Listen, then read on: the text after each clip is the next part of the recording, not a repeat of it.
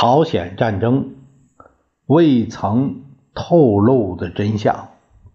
作者：美国人约瑟夫·古尔登，翻译：于斌、谭峰，由事了播讲。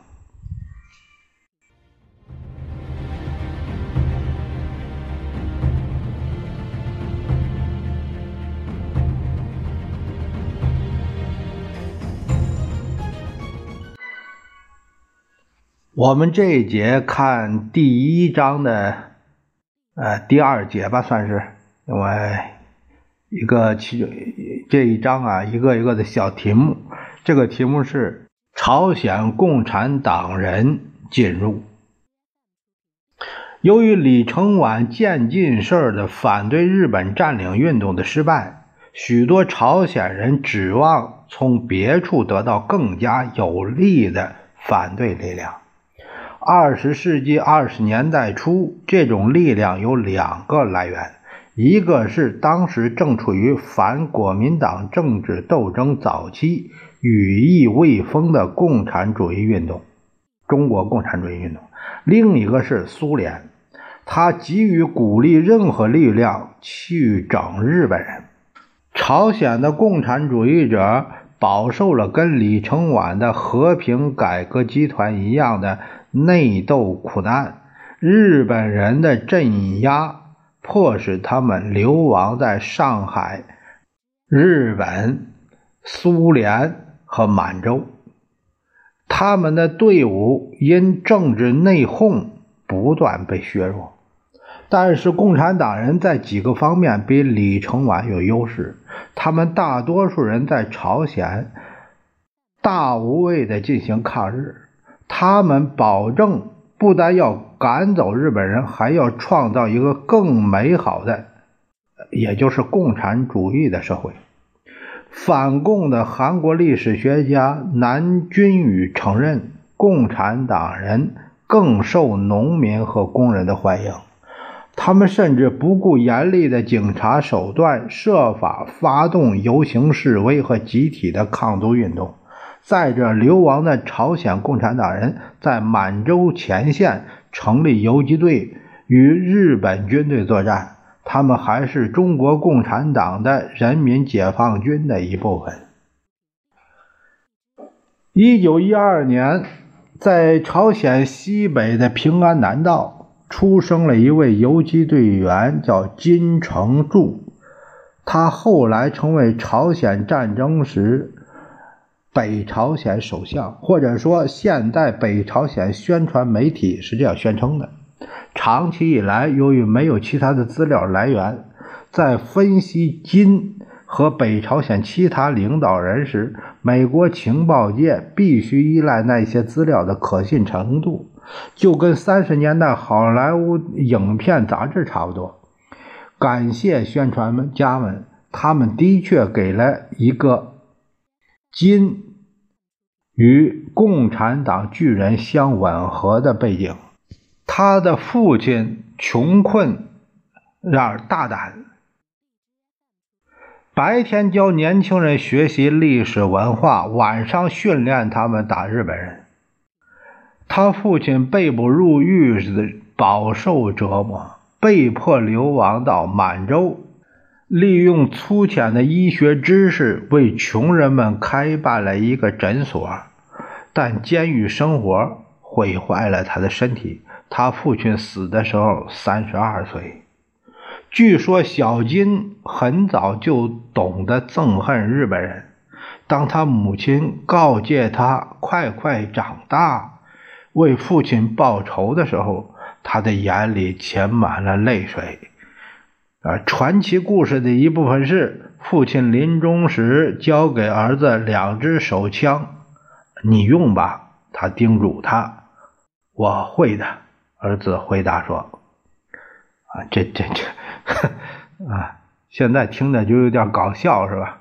金的第一次政治活动，据称是在一九二八年，当时他十六岁。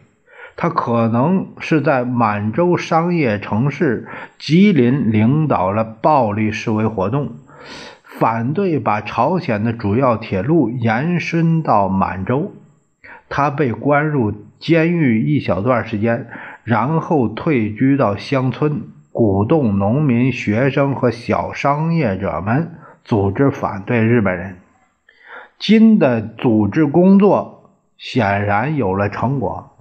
一九三一年到一九三二年，日本入侵满洲时，他领导的一支游击队就是反日运动中崛起的多支部队之一。中国共产党人对游击队组织实施了全面的控制，把这些队伍命为“东北抗日联军”。这个名称听起来呢，呃，就是实际上更比比这个更。令人生畏，并向他们提供武器和政治领导人。二十年前，作为金城柱出生的那个人，现在接受了金日成这个名字。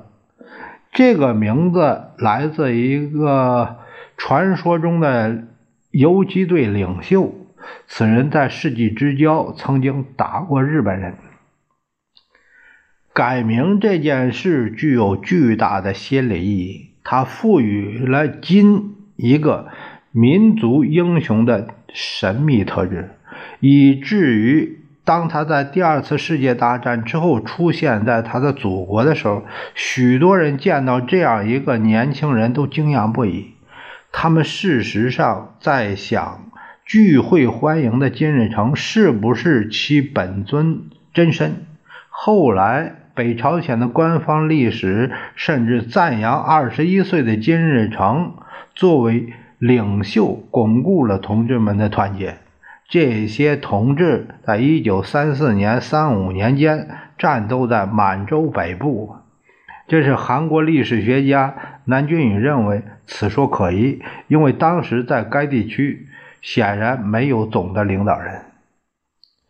此说之真伪，先放一边儿。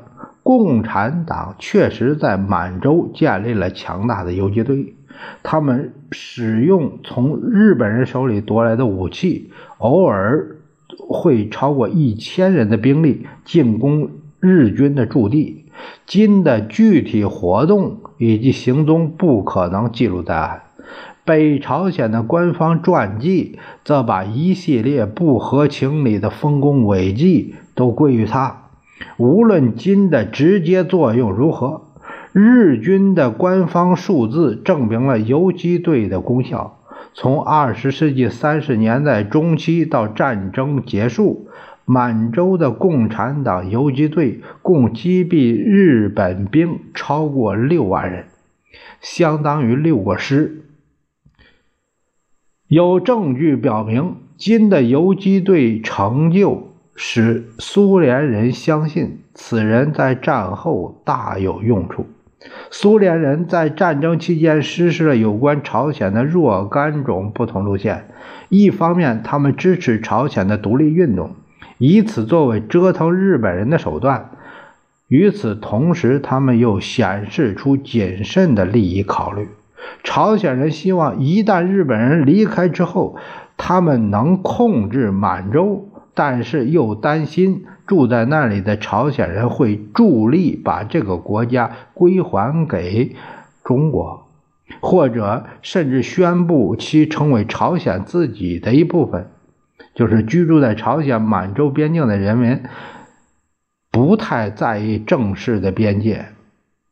而且那里有很多来来往往混居的人口，因此出于安全的原因，苏联在三十年代末干净利落地把居住在与满洲接壤的沿海各省将近十五万朝鲜族男女老少迁移到苏联内地。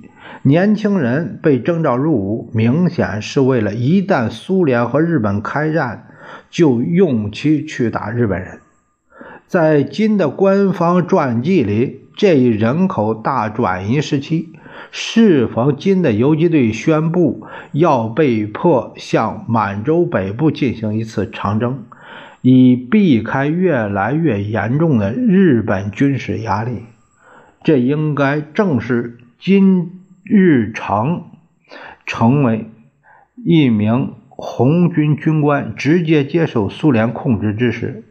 不管真相如何，一九四五年末，金作为苏联选定的共产主义政权领袖，在朝鲜露面的时候，身穿苏联红军少校的军服。对金的生涯中凤毛麟角的少数细节进行研究的西方专家们认为，如果金没有在他们羽翼之下待过相当长的时间，苏联人。要委以如此重任是不可能的。无论金日成的背景和他战时生涯的真相如何，他显然是苏联可以信任和控制的人。